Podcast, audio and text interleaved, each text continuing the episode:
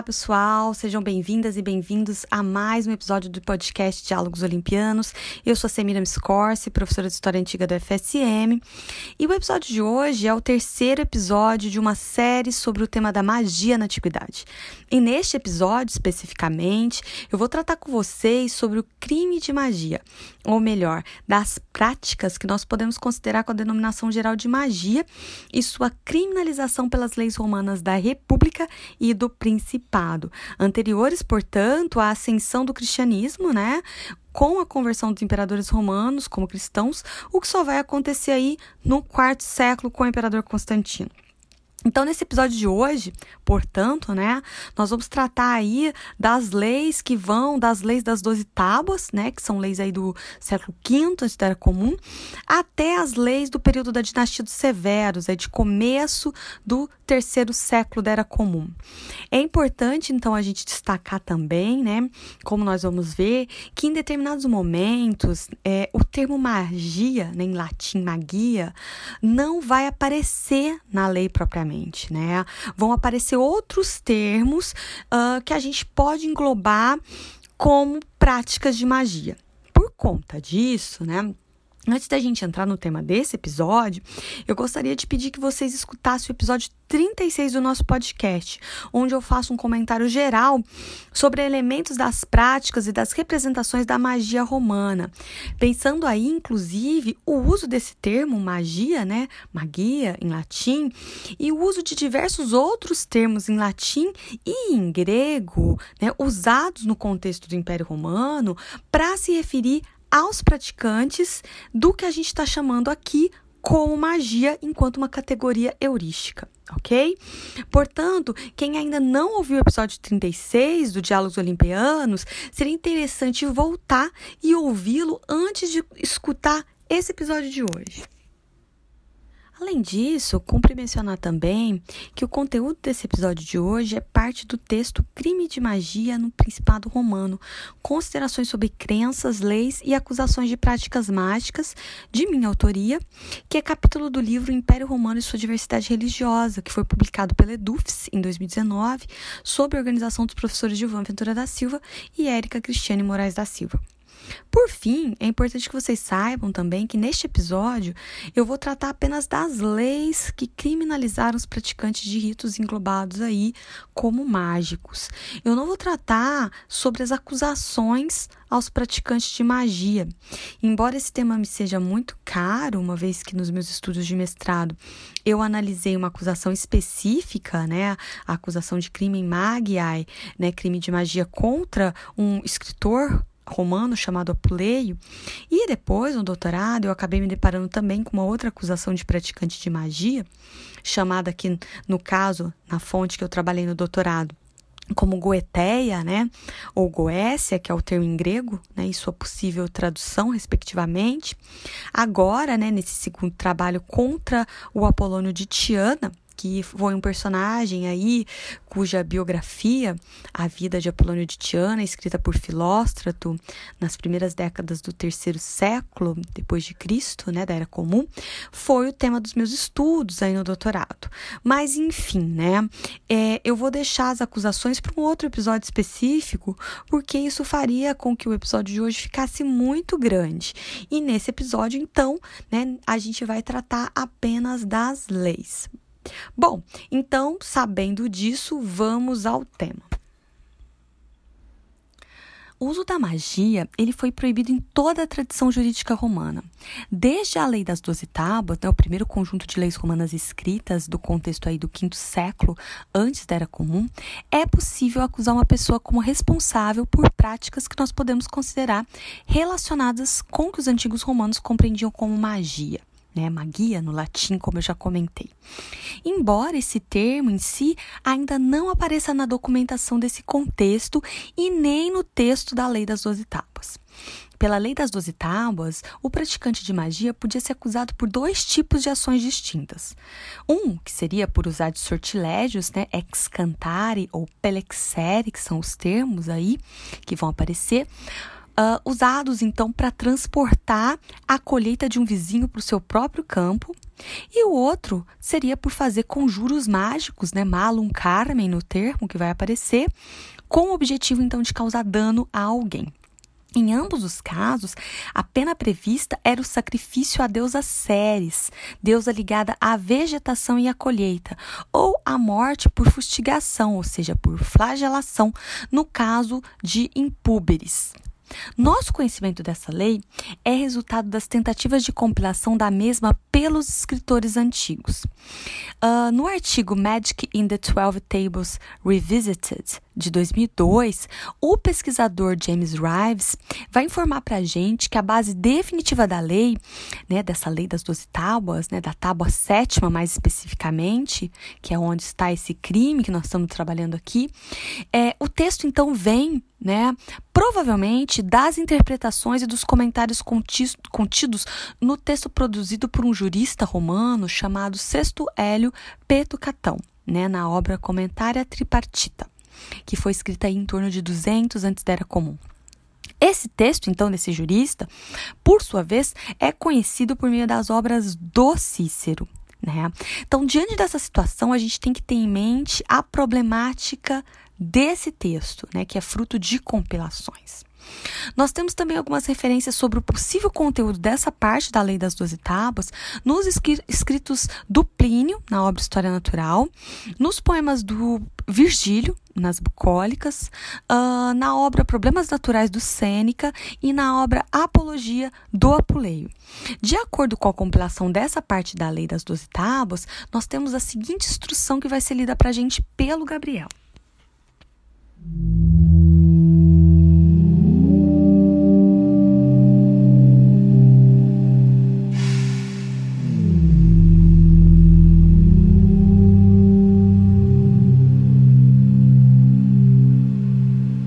Aquele que fez encantamentos contra a colheita de outrem, ou a colheu furtivamente à noite antes de amadurecer, ou a cortou depois de madura, será sacrificado a Ceres, se o autor do dano impúbere, que seja fustigado a critério do pretor e indenize o prejuízo em dobro. Se alguém matou um homem livre e empregou encantamentos, carmina e veneno, venena, que seja sacrificado com o último suplício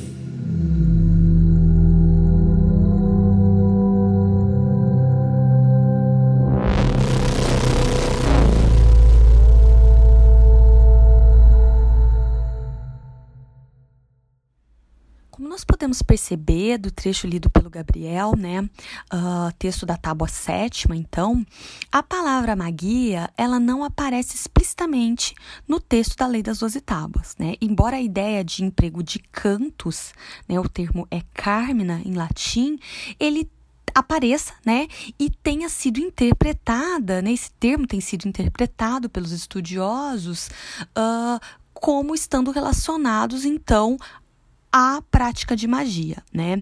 Esse termo, inclusive, ele vai aparecer na própria documentação antiga de períodos posteriores a essa lei, né? Como o uso de rituais de cunho mágicos proibidos, né? Encantamentos, Carmina, então seriam esses encantamentos, sendo, né, esses encantamentos aqui, esses cantos, vistos como negativos, então como mala Carmina. Por isso, nós vamos perceber essa lei esse ponto da lei, né, da, especificamente, também relacionado ao crime que a gente está classificando aqui como magia. Bom, segundo o pesquisador Flitzgraff, na obra La Magie dans l'Antiquité gréco-romaine, dois pontos da tábua sétima da Lei das Doze Tábuas precisa ser destacado por nós. O primeiro ponto é que ela não punia o encantamento enquanto tal, mas punia a violação ao direito da propriedade privada, causando dano a outra pessoa né? Ou um enriquecimento particular. Dessa maneira, não é a magia que está sendo punida propriamente aqui, ok? Mas a violação à propriedade privada que podia vir a prejudicar o equilíbrio social e o status quo vigente. O segundo ponto que precisa ser destacado é que a lei mostra que naquele contexto que ela foi produzida, né, se acreditava que os ritos de natureza, natureza mágica, né, esses, esses, esses cantos, esses encantamentos, possuíam eficácia, podendo ter uma função então tanto positiva quanto negativa. A gente tem que observar também, né, por essa lei, a ligação então desses encantamentos como um crime contra colheitas, né? Preocupação de grande destaque naquela sociedade de base agrária onde essa lei foi formulada. No artigo Magic in Roman Law: The Reconstruction of a Crime, de 2003, o pesquisador James Rives, né, em sua análise das punições da Lei das Doze Tábuas aos praticantes de magia, vai relacionar essa legislação com uma passagem da oitava écloga da obra Bucólicas ou Éclogas do Virgílio, né, um poeta que viveu do primeiro século, é, no primeiro século antes da Era Comum. Tal passagem, então, do Virgílio, que, que tem essa relação, então, com este ponto da lei, vai ser lida para gente agora pela Luísa.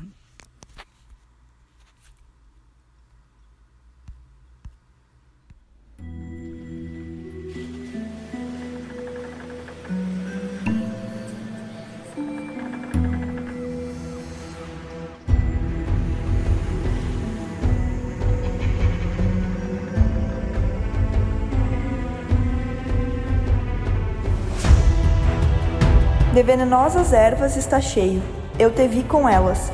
Em lobo transformaste, e nas selvas fragosas escondeste.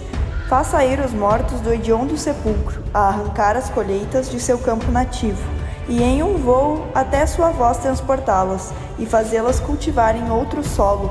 Traga-me versos meus, sem demora, o belo Dáfnis, a quem minha alma adora.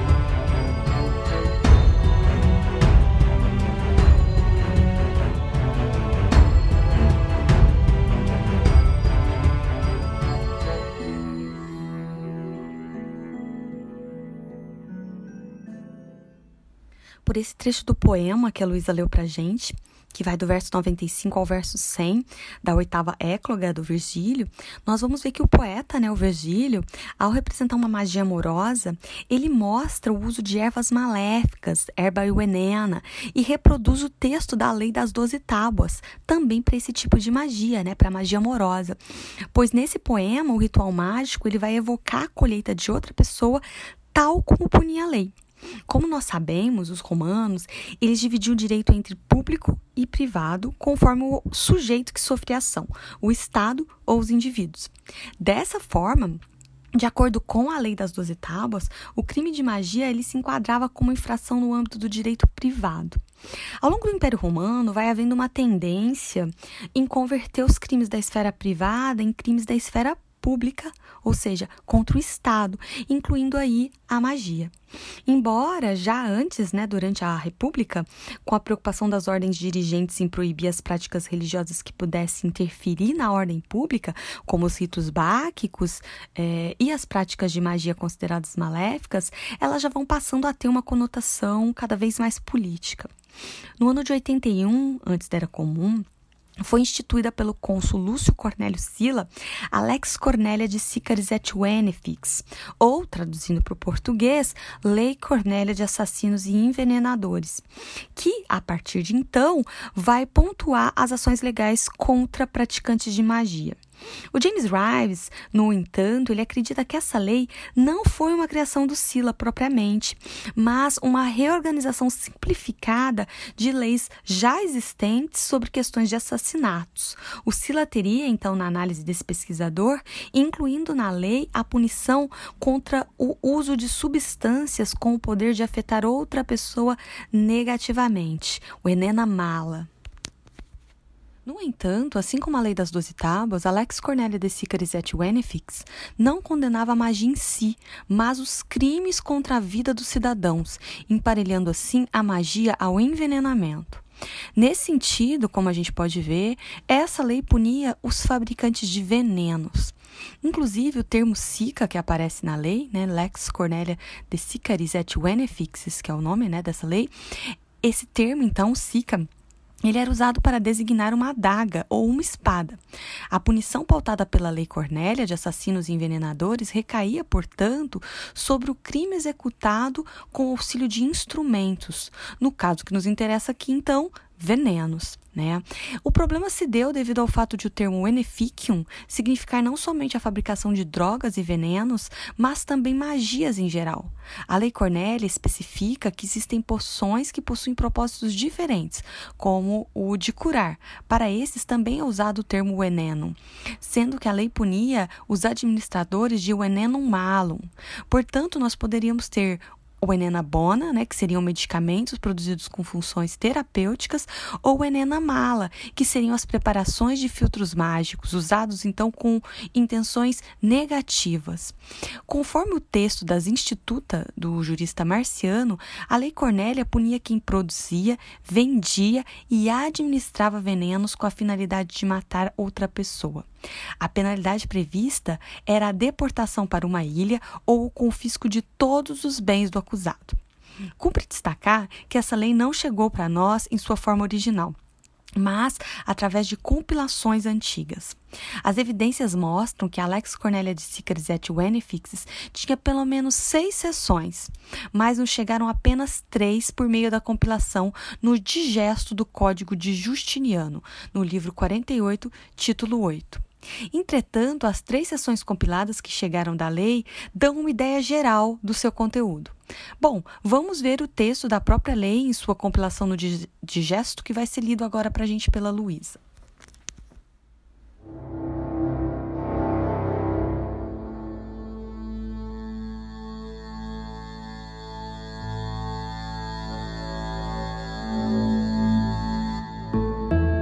No capítulo 5 da Lei Cornélia sobre assassinos e envenenadores, se castiga a quem fabricar, vender ou possuir uma droga com a finalidade de matar alguém.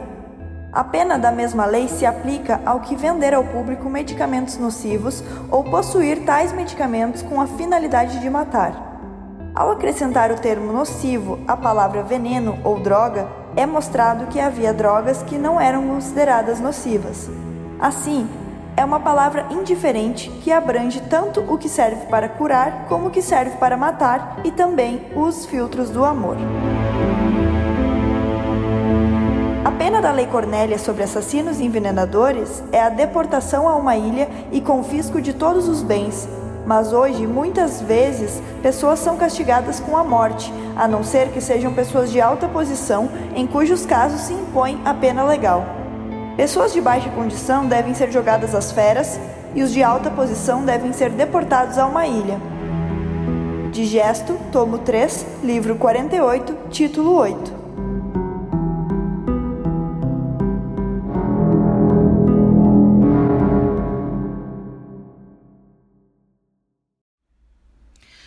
Estudioso Flitzgraff faz uma observação bem interessante sobre o contexto histórico em que foi promulgada a Lei Cornélia, um momento preciso da história de Roma, quando, devido às guerras civis entre Mário e Sila, fez-se necessário estabelecer punições maiores aos crimes contra a vida. Devemos acrescentar a essa importante observação uma outra, de ordem filológica. Como nós vimos nas punições da Lei das Doze Tábuas, e também podemos perceber no próprio texto citado da Alex Cornélia de Sicaris et Wenefixes, embora nós falemos do crime de magia, o termo magia, magia ou magica ars em latim, ele não aparece em si nas leis até então.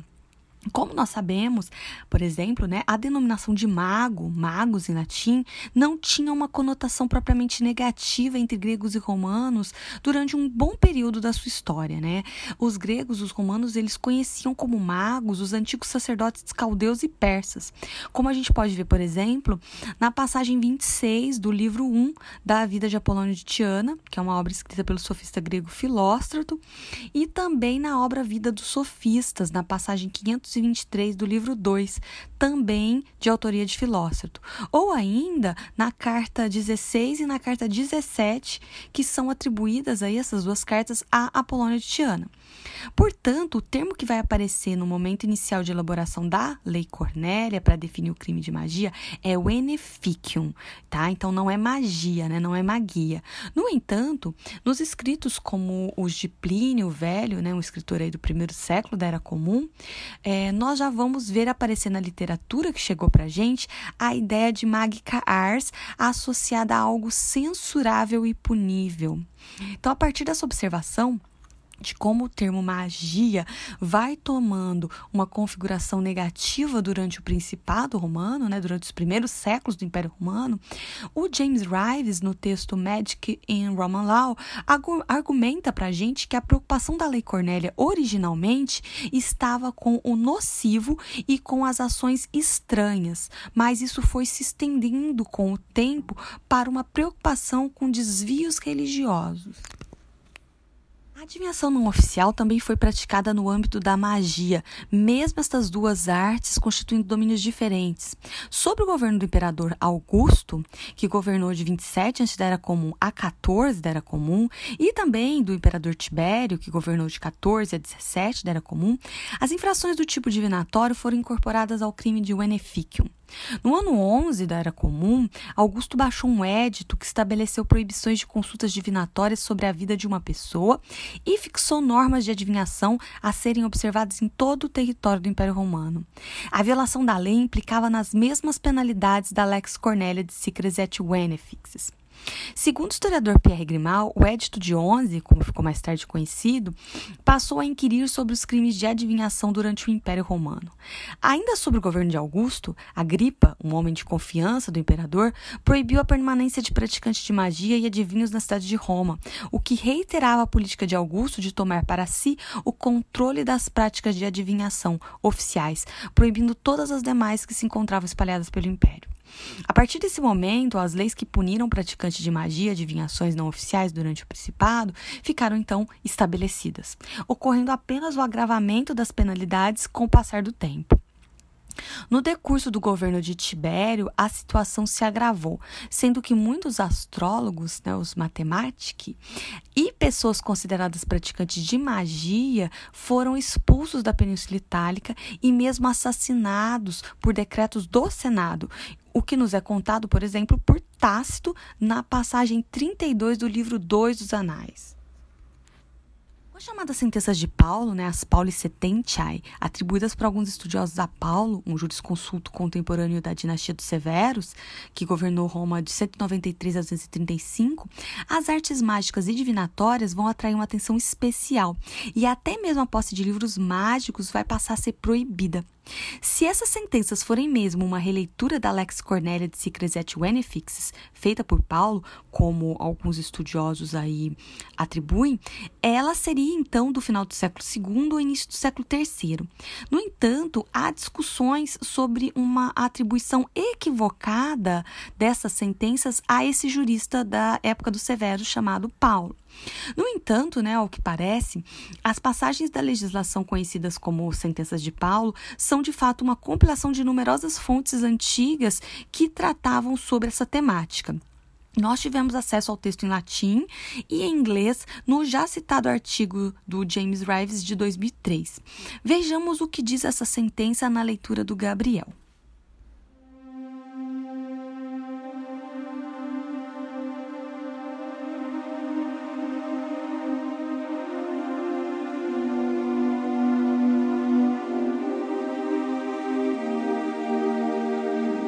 Aqueles que fizerem abortíferos ou poções de amor, ainda que sem intenções maléficas, uma vez que isso conduza a um mau exemplo, pessoas de baixa condição, humilhores, sejam relegados a minas, pessoas de mais altas condições, honestiores, a ilhas, com confisco parcial de sua propriedade. Mas se como resultado uma mulher ou um homem morrer, a punição será pena capital, aquele que na realização ou na preparação para a realização de um rito impiedoso noturno ordenar um encantamento, a petrificação ou a cegueira de alguém, deve ser crucificado ou jogado às feras. Aquele que sacrificar um homem ou obtiver presságios com seu sangue ou contaminar um santuário ou um templo, deve ser jogado às feras. Ou se for de mais alta condição, honestiores, deve ser punido com a pena de decapitação foi decidido que os familiarizados com a arte da magia, mágica e artes conscius incorram em mais severa punição, ou seja, serão jogados às feras ou serão levados para a cruz. Magos, mag, de fato, no entanto, devem ser jogados vivos no fogo. Ninguém deve ter livros mágicos, libre artes magicae, os quais, quando encontrados, devem ser queimados e seus portadores deportados para uma ilha, Se forem pessoas de baixa condição ou melhores, pela cabeça deverão ser punidos com a pena de morte. Não só os que têm como profissão essa arte, mas também os que detêm certos conhecimentos sobre a mesma. Se a pessoa morrer por causa de um medicamento, remédio, dado para um ano saudável ou em recuperação, se for uma pessoa de alta condição, o criminoso será deportado, relegados, para uma ilha. Se for de baixa condição, a pena será de morte. Sentenças de Paulo, versículos 23, 14 ao 19.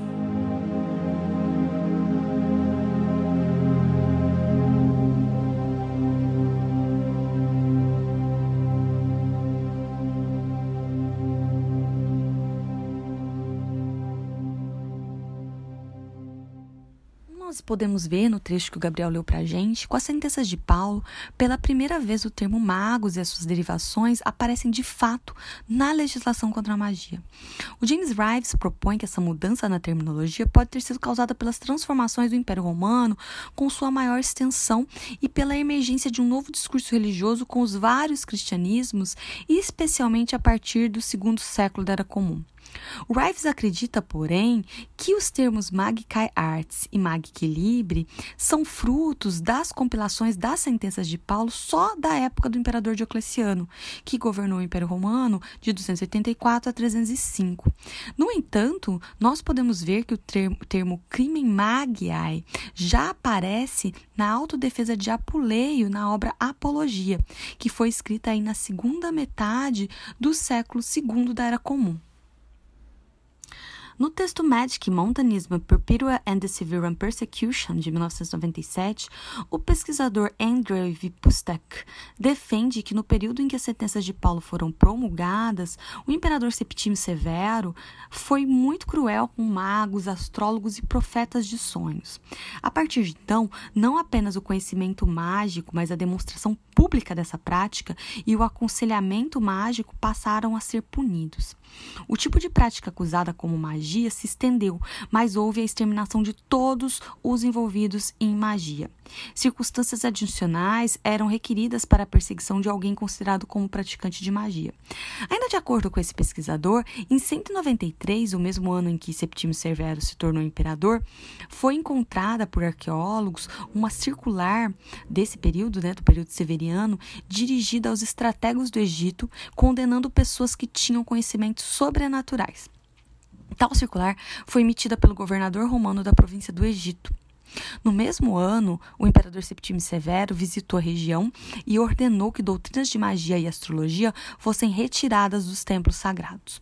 No entanto, ao que os estudos apontam, será mesmo no governo de Diocleciano, né, no final do século III e início do século IV, que se dará uma maior penalização aos praticantes das chamadas artes mágicas. Em resumo, várias medidas legais foram adotadas da República até o século III do Império Romano, como a gente viu nesse episódio, a fim de incriminar praticantes de magia. Primeiramente, sem aparecer o termo magia, né, magica ars ou magia, explicitamente nas leis, mas já punindo práticas com conotações do que nós podemos incluir como magia. Ao que nós podemos perceber, durante o Principado, né, os primeiros séculos do Império Romano, houve uma relativa tolerância com a magia, agravando as penalidades somente no século III. Por vezes, alguns decretos e mesmo expulsões atingiam praticantes de magia e adivinhos, mas nunca de maneira permanente, apenas em situações que mostravam certa emergência e ameaçavam a estabilidade política, estando a repressão da magia ligada à própria crença no poder dos praticantes, né, que eram temidos aí pelos dirigentes do império. Durante o governo do imperador Constâncio II, que governou do ano 337 ao ano 361, já sendo o cristianismo algo permitido né, e, a, e, a, e adotado pelo imperador, houve uma repressão extensiva às práticas de magia e aos feiticeiros e adivinhos é, de forma geral dentro do império. Bem, pessoal, com isso nós chegamos ao final de mais um episódio do podcast Diálogos Olimpianos. Espero que vocês tenham gostado desse episódio, que faz parte de uma série aí sobre magia na antiguidade. Então, uh, convido vocês a ouvirem os outros episódios que nós produzimos sobre a temática. E eu agradeço a todas e todos que nos ouviram até aqui. Agradeço também ao doutorando Gabriel Freitas Reis e à mestranda Luísa Bato Rubim, que leram os trechos das fontes citadas no, no episódio. Agradeço muito também ao meu amigo Danilo Roxette pela edição desses trechos aí de, de áudio, né, desses trechos de fonte. Uh, e não deixem de seguir o grupo, né, o Geman, nas redes sociais, no Instagram, no Twitter, no Facebook. E sigam também o podcast, né, o Diálogos Olimpianos no Spotify e nos demais aplicativos e agregadores de podcast. E até o próximo episódio.